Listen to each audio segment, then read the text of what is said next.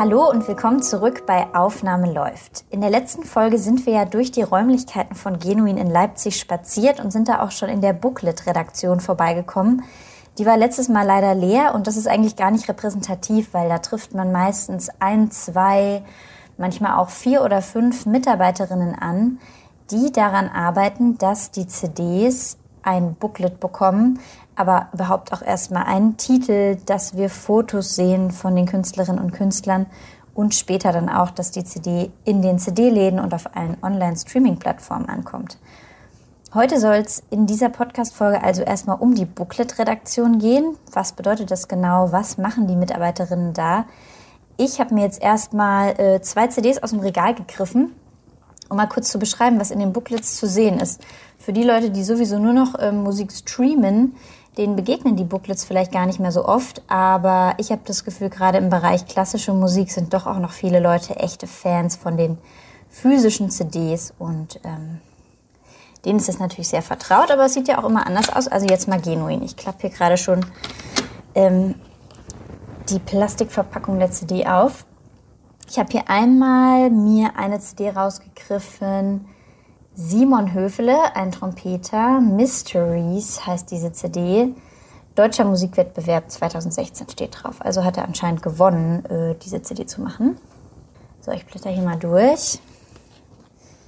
Ist offenbar auf Englisch. Also es gibt hier einmal eine Liste, welche Titel gespielt werden auf der CD. Die ist außen natürlich auch drauf, aber innen ist die noch detaillierter. Dann steht hier was über den deutschen Musikwettbewerb drin. In Conversation with Simon Höfele, ein Interview mit ihm. Dann ist hier eine Biografie von ihm drin, auch das ist hier auf Englisch. Biografien von anderen Musikerinnen und Musikern, die ihn noch begleitet haben. Ah, genau, und hier hinten ist es dann alles auch nochmal auf Deutsch. Okay, das hat insgesamt 26 Seiten. Dann ist natürlich ein ganz detailliertes Impressum mit drin, wo steht, von wem die Fotos sind, wer dieses Booklet hier gemacht hat, wo das Ganze aufgenommen wurde, in, hier in der Jesus Christus Kirche Berlin. Da nimmt Geno ihn, glaube ich, auch öfter auf. Genau. Dann gucke ich mal hier noch, das war jetzt ein Interview, das war, glaube ich, was Besonderes, weil das eben mit diesem deutschen Musikwettbewerb zusammenhängt. Jetzt habe ich hier noch eine andere CD, die hat auch eine ganz schöne Geschichte. Das ist nämlich äh, eine CD, die ich ähm, schon seit ewigen Zeiten in meinem CD-Regal habe und ähm, als ich jetzt mit Genuin hier in Kontakt kam, um diesen Podcast zu machen ähm, und quasi für die zu arbeiten, war das so meine Referenz in meinem wirklich kleinen und bescheidenen CD-Regal. Eine CD von der Klarinettistin Annelien van Wauwe und ähm, genau, das ist also jetzt wirklich schon eine ältere von wann? Von 2015. Aber auch die habe ich mir jetzt nochmal rausgegriffen und gucke ins Booklet.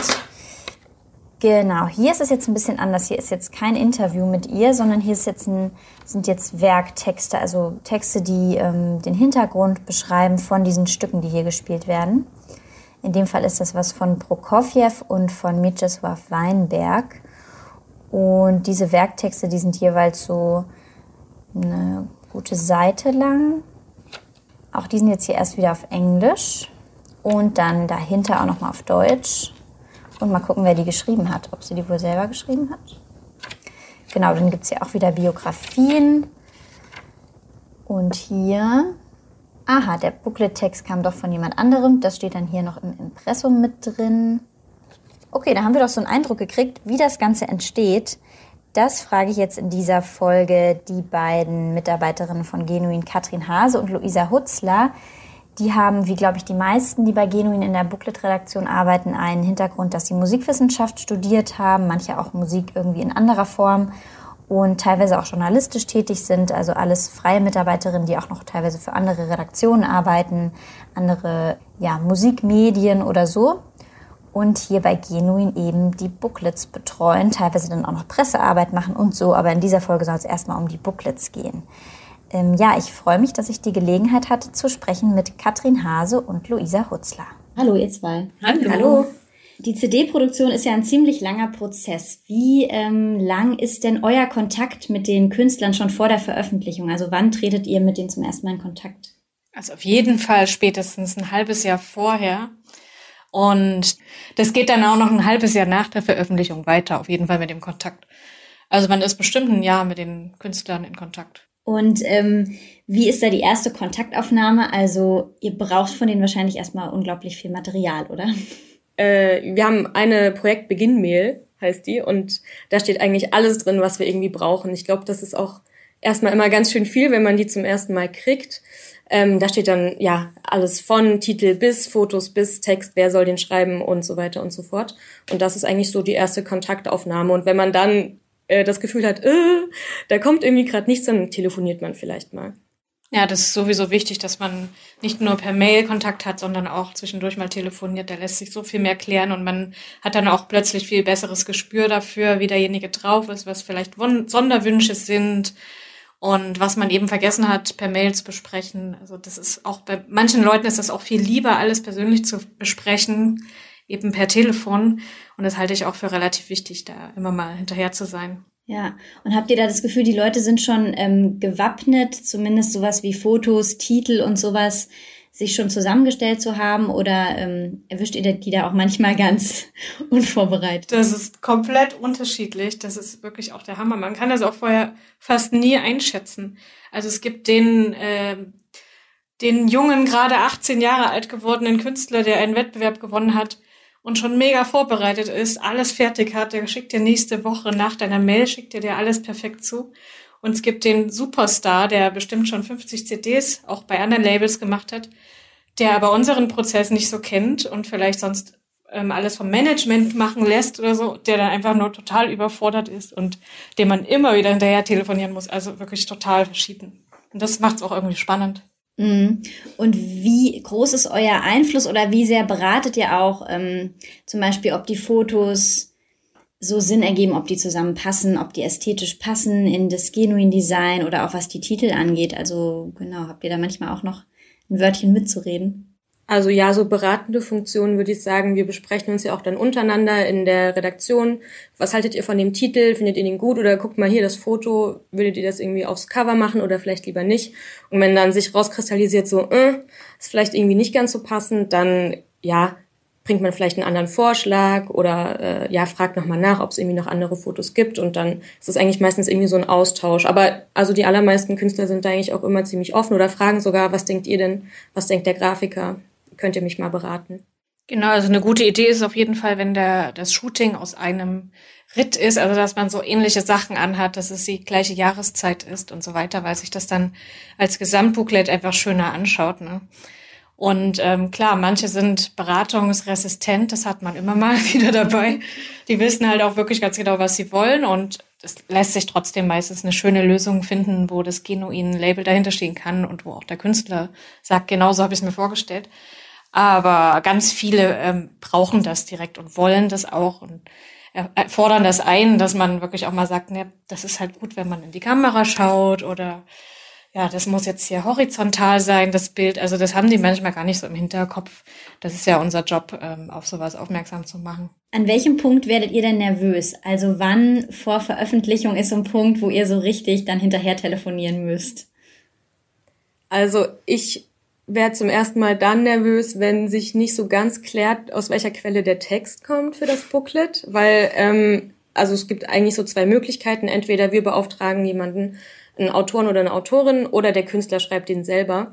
Und ähm, ja, das muss sich irgendwie klären, weil wenn der Künstler den selber schreibt, dann ist es oft auch ein längerer Prozess, weil man oft sich hin und her schreibt, dann sind die Vorstellungen irgendwie manchmal ganz unterschiedlich und dann ähm, genau ist es dauert das manchmal auch sogar ein bisschen länger und ähm, ja, also wenn ich weiß, woher der Text kommt und ich weiß, äh, der kommt dann und dann auch wirklich, dann bin ich zum ersten Mal eigentlich so relativ entspannt. Ja, das ist so ein Punkt der Gratwanderung, weil einerseits schreiben wir auch in unserer Anfangsmail, es wäre schön, wenn Sie den Text selber schreiben, einfach weil es dadurch was Persönlicheres wird, weil der Künstler am allerbesten weiß, wie es jetzt genau zu dem Programm kommt und was das für ihn bedeutet.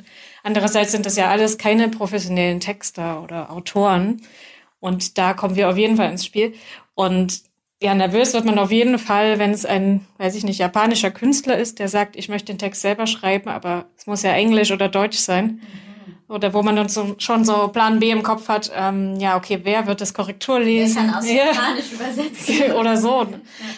Oder nervös werde ich natürlich auch, wenn eine Deadline gerissen wird, wobei wir die ja schon so setzen, dass man davon ausgehen kann, dass das wahrscheinlich gerissen wird, aber eben, wenn es eine Woche oder zwei Wochen drüber äh, ist, dann langsam werde ich tatsächlich nervös, ja. Das ist echt die erste Erfahrung, die ich hier gemacht habe, so Deadlines einfach ganz, ganz, ganz, ganz entspannt setzen. Also echt immer so zwei, drei Wochen Puffer. eigentlich sollten wir das ja gar nicht verraten. Das sollten wir eigentlich nicht verraten. ja, das ist schon wichtig, dass man äh, so einen Puffer hat, weil man kann krank werden. Der Künstler kann sich mal ähm, vertan haben, das falsche Kalender reingeschrieben haben, was auch immer. Es kann immer irgendwas passieren. Mhm. Mhm. Wie geht's denn dann weiter, wenn ihr alles Material beisammen habt, wenn alles geklappt hat, ihr habt alles im Ordner äh, abgelegt, wo geht das dann hin? Was sind dann die nächsten Schritte?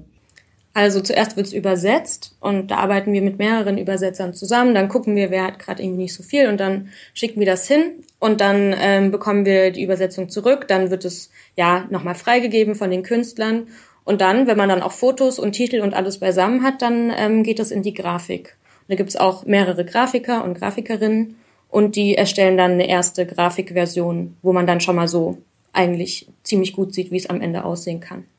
Und wann muss das Ganze dann komplett fertig sein, so dass es in Druck geht? Also wie lange vor CD-Presse oder ist es gleichzeitig, dass das Booklet gedruckt wird? Also wir haben den Veröffentlichungstag, mhm. dann haben wir aber noch für uns eigentlich die relevantere Deadline ist dieser Presswerktermin, den wir uns mhm. gesetzt haben. Und davor muss ungefähr, sagen wir mal, mindestens ein bis zwei Monate vorher wollen wir ähm, an der Grafik wirklich richtig fest arbeiten, so dass man da auch Korrekturversion 1, 2 bis, und das kann sich ziehen. Ne? Manchmal hat man vier Korrekturversionen, das wäre relativ wenig. Manchmal kannst du bestimmt zehn haben.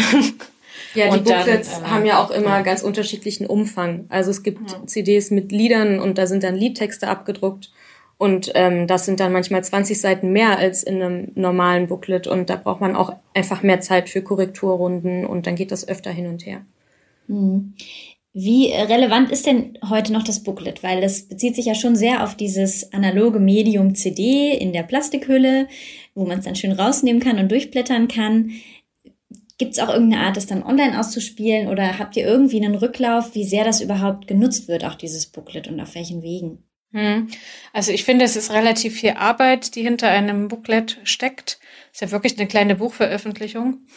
Ähm, und dafür hat es relativ wenig ähm, Anwendungsbereiche, also eben, wie du schon sagst, die CD selbst. Und das macht es eben auch so wertvoll, dass man es eben haptisch in der Hand haben kann, durchblättern kann.